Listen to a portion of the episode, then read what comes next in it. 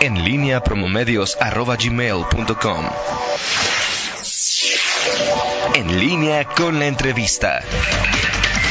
Regresamos, son en este momento las 8 de la mañana con 4 minutos. Hoy se encuentran con nosotros eh, integrantes de los colectivos A Tu Encuentro y Justicia y Esperanza y nos eh, se, encuentra con nosotros el doctor Fabricio Larus, Loruso, que es asesor, Loruso, que es asesor de estos eh, colectivos. Buenos días, un gusto saludarte. Buenos días, muchas gracias.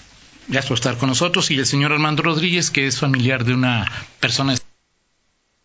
Se, se han pues tenido que organizar frente a eh, una ausencia de las autoridades y por otro lado frente al desbordamiento del, eh, del, fenómeno delictivo y en especial la desaparición es un tipo de crimen que es una violación múltiple de derechos humanos, es un crimen permanente, es un crimen muy grave que realmente destruye el tejido social, la vida de las familias, económica y psicológicamente. Entonces tiene, tiene una gravedad y un impacto social en todo el entorno muy, muy fuerte y eh, la situación sí ha empeorado un poco de la mano con todos los indicadores ¿no? delictivos en la entidad, en, la frontera con Michoacán, pero también con Jalisco, que también han tenido eh, fenómenos parecidos, ¿no? Y que ahora parece que ya se ha trasladado a todo lo que es el corredor industrial, eh, pero sobre todo, no sé, Irapuato, Celaya, Salamanca, también León, hay muchísimos, muchísimos casos,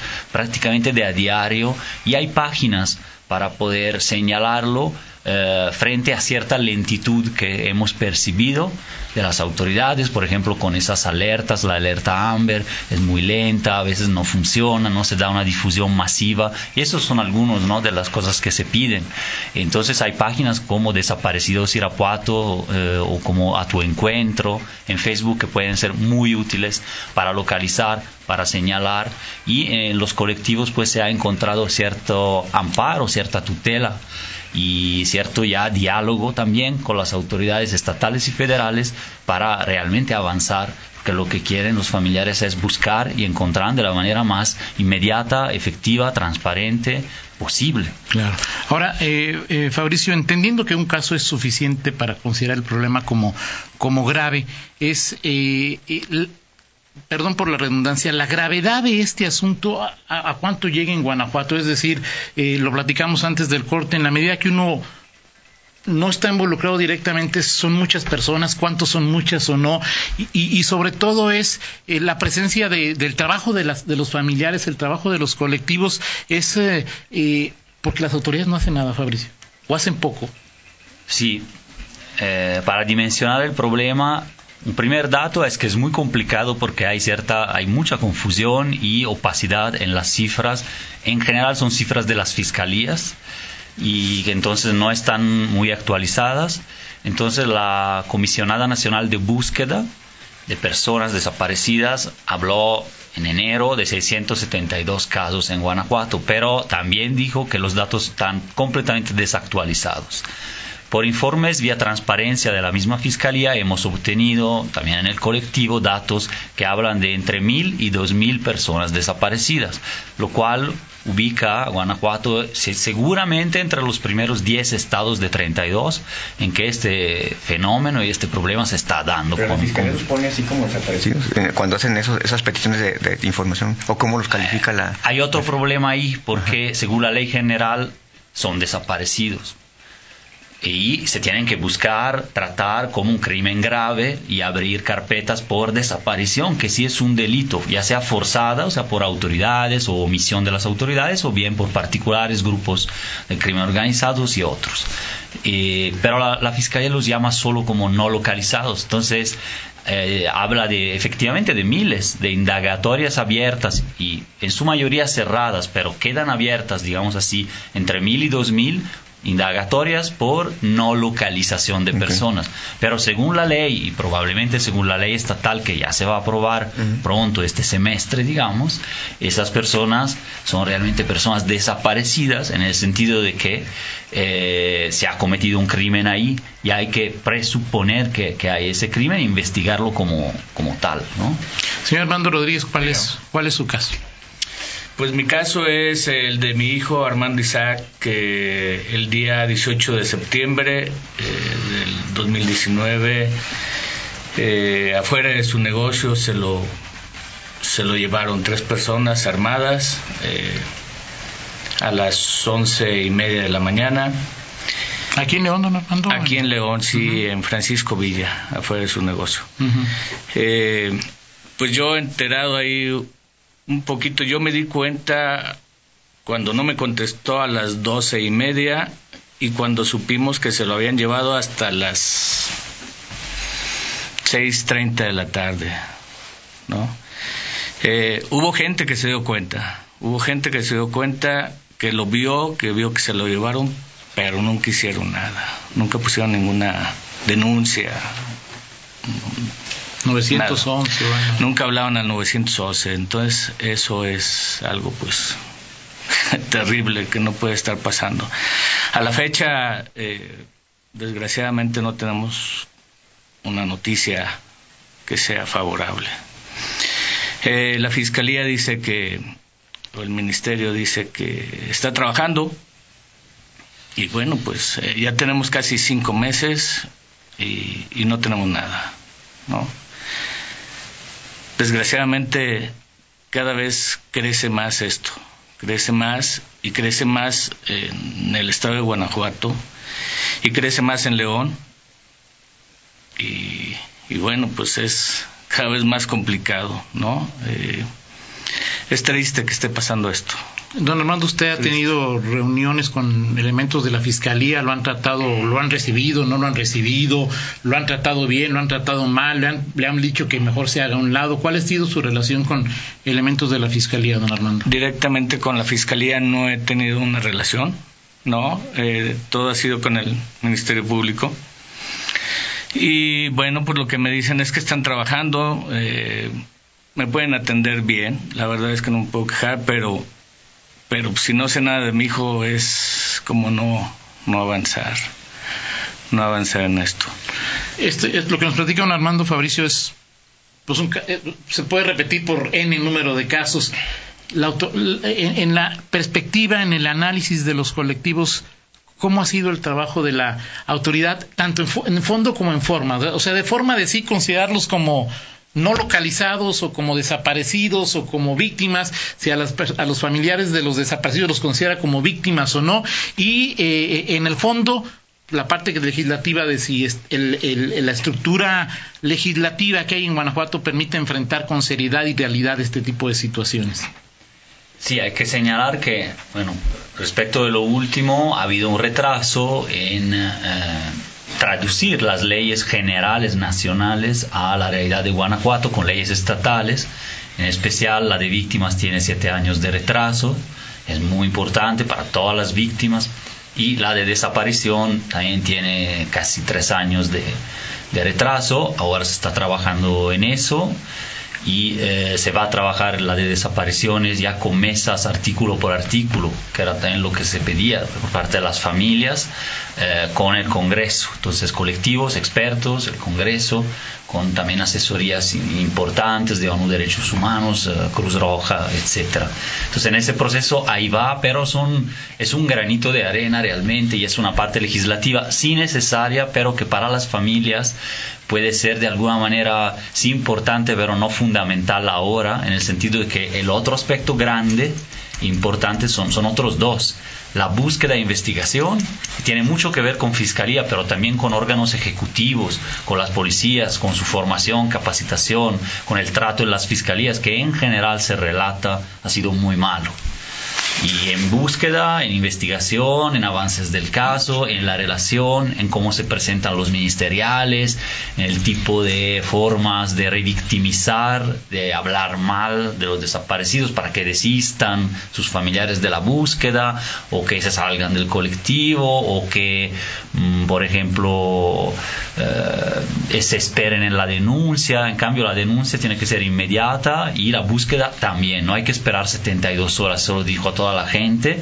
Eh, si hay algún problema, pues denuncien, vayan, acérquense al colectivo. Hay manualitos, hay trípticos, hay información que se les puede dar para que inmediatamente se sigan 10 pasos que en las primeras horas pueden ser fundamentales porque ahí es cuando es más probable localizar a la persona Y entonces eh, todos esos protocolos como que más que aplicarlos se, se posponen o simplemente no se indican a las personas que van.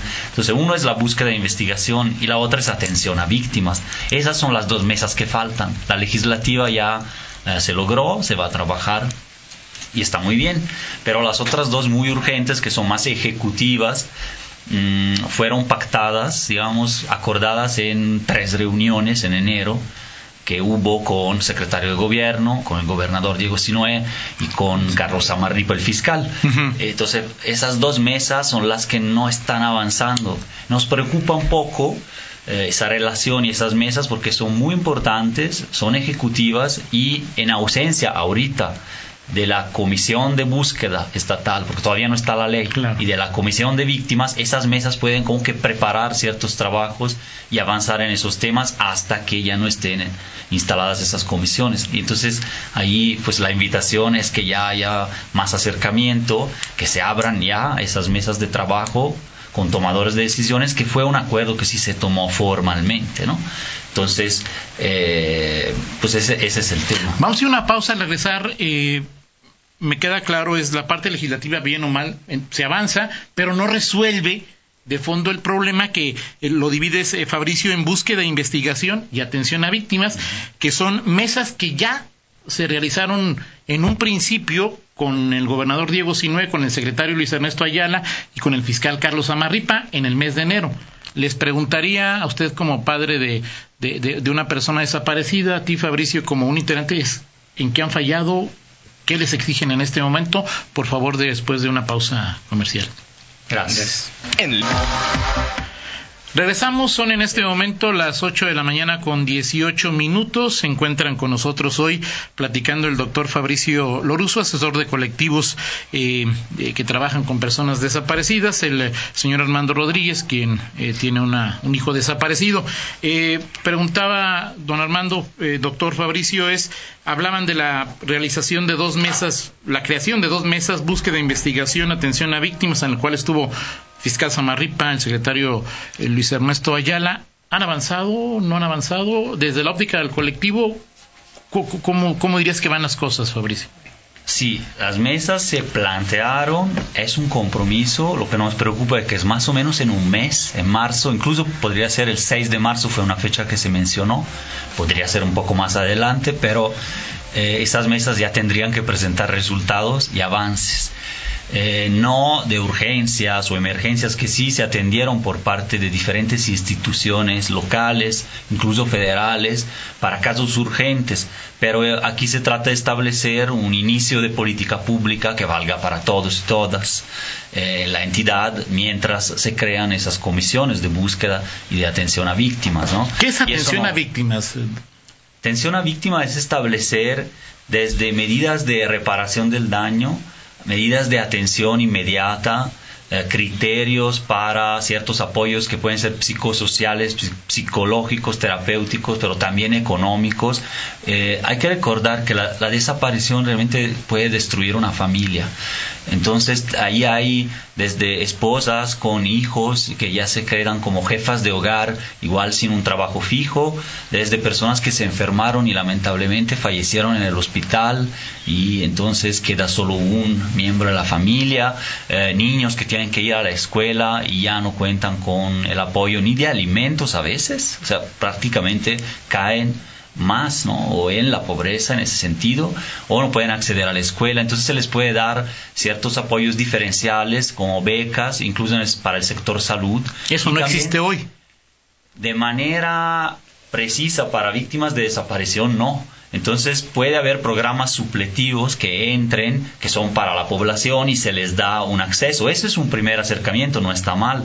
Pero lo que hace una comisión de víctimas después y un programa de mesas de atención a víctimas es, además de casos particulares, que un poquito se están atendiendo, pero es un, es un pequeño porcentaje de todos los que hay, es atender como política pública específica para víctimas de desaparición. Entonces, conceder ciertos canales de acceso a escuela, a trabajo también, porque no se trata tampoco de que sean medidas eh, de una tantum, solo de una vez, o asistenciales, sino que puedan eh, de alguna manera facilitar el acceso al trabajo a las mujeres, también con un enfoque de género, que quedan en el desamparo después de una desaparición. Se trata de, medidas más integrales que se tienen que estructurar con criterios y que ya operan en prácticamente todos los estados de una u otra manera. ¿no?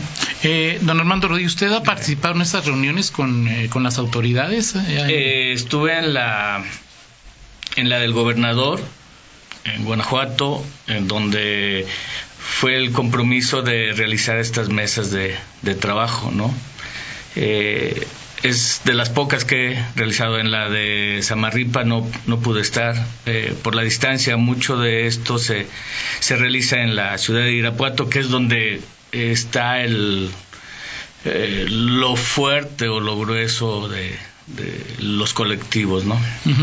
Normalmente platicamos cuando estamos en la pausa de la investigación concreta de, de, de su hijo. nos comentaba que la aportación de testigos, la investigación de campo, prácticamente la ha hecho usted, su familia, sus conocidos. y supongo que le ha costado tiempo, dinero y esfuerzo. Y en su lectura, el Ministerio Público ha hecho poco o más bien nada en el caso concreto de la denuncia interpuesta por la desaparición de, de su hijo. Eh, en el caso de mi hijo, yo creo que es muy poco lo que ha hecho. Eh, al leer la carpeta me doy cuenta de que la investigación es eh, de la gente, o no la investigación, la, la, gente que ha ido a poner su, su denuncia o su declaración, es la gente que yo les he dicho en el ministerio, ¿no? De, hablamos de su novia, hablamos de sus amigos, de su gente muy cercana, de de la gente de compañía de su trabajo y, y más no veo, más no veo de la gente que le dije que vio todo, que fue la señora de las gorditas, la señora de la vinatería, eh, son los únicos y es la gente que yo veo en la carpeta que ha ido a, a poner su declaración.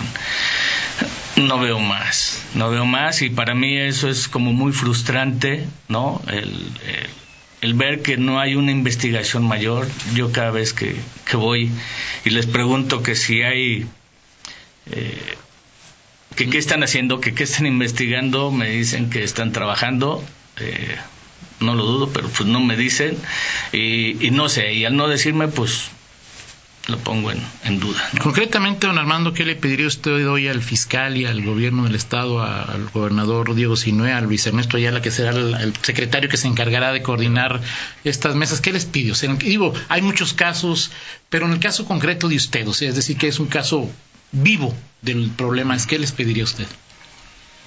Pues principalmente que me entreguen a mi hijo, ¿no? Que me, que me den a mi hijo, que me digan qué está pasando no lo dudo que ellos lo sepan.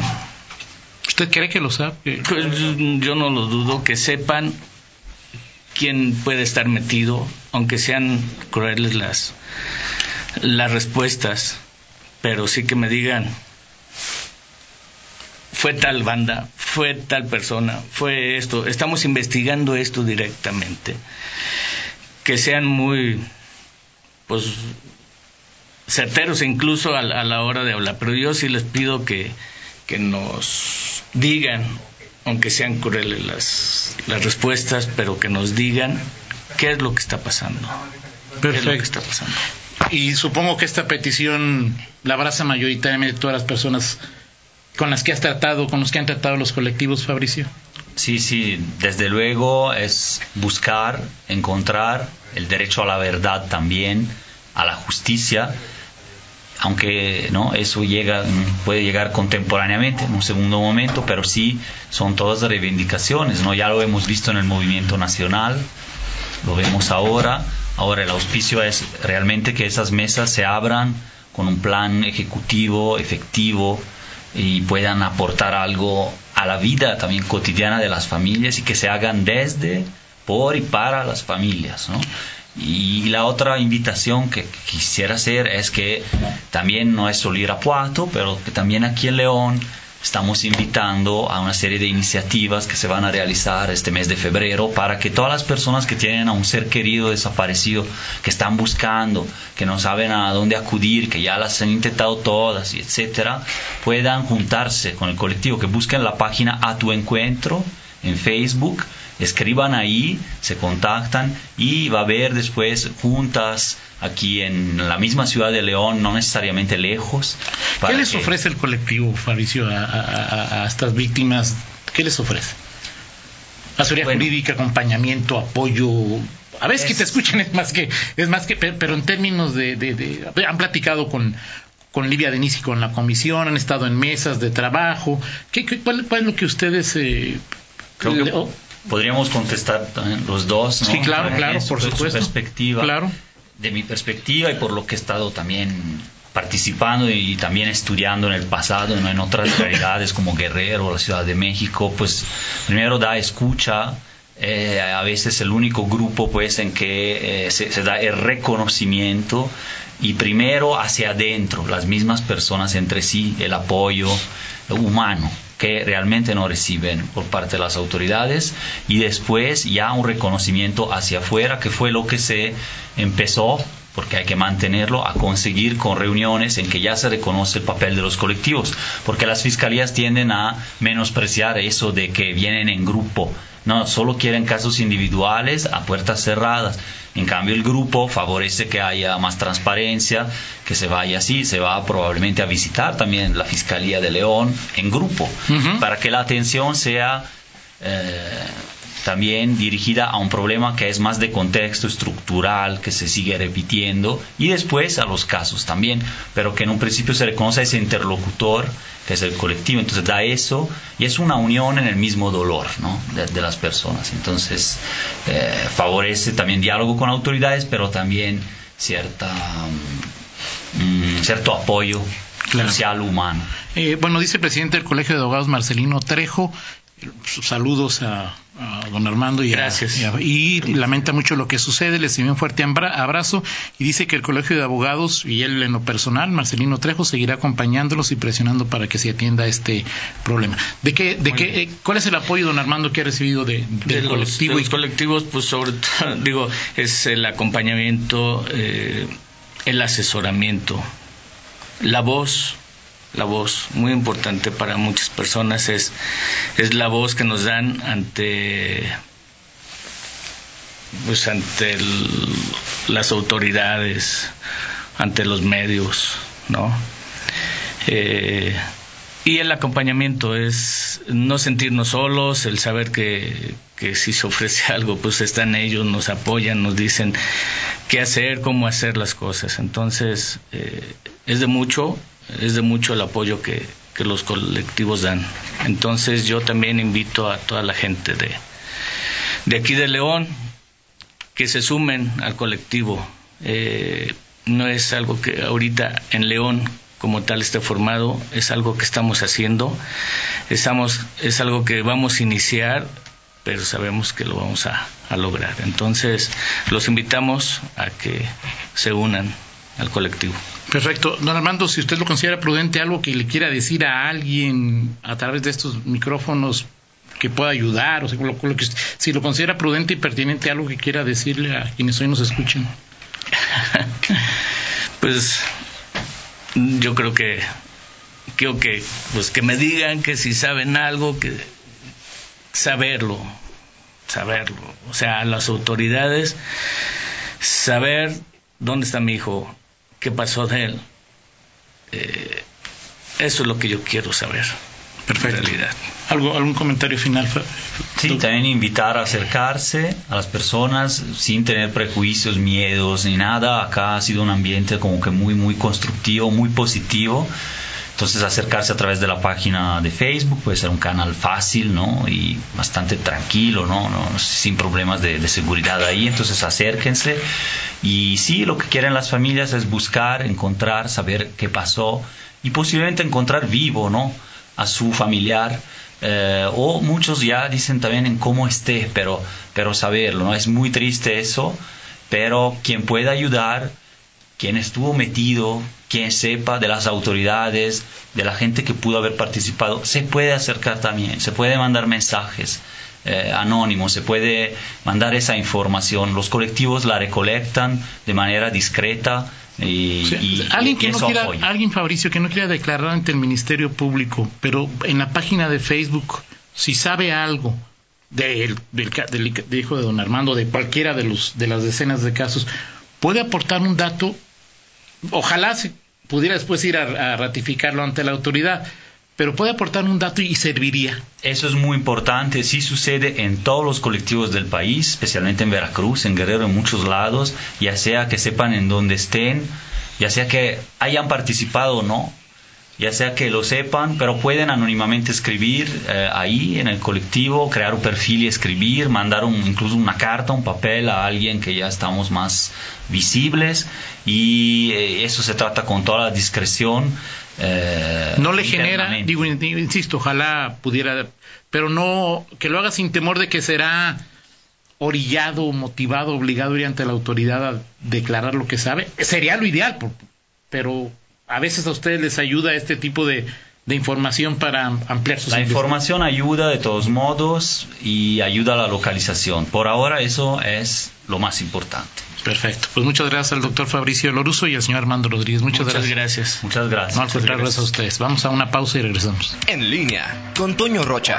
Síguenos en Twitter, arroba Antonio Rocha P y arroba guion bajo en línea.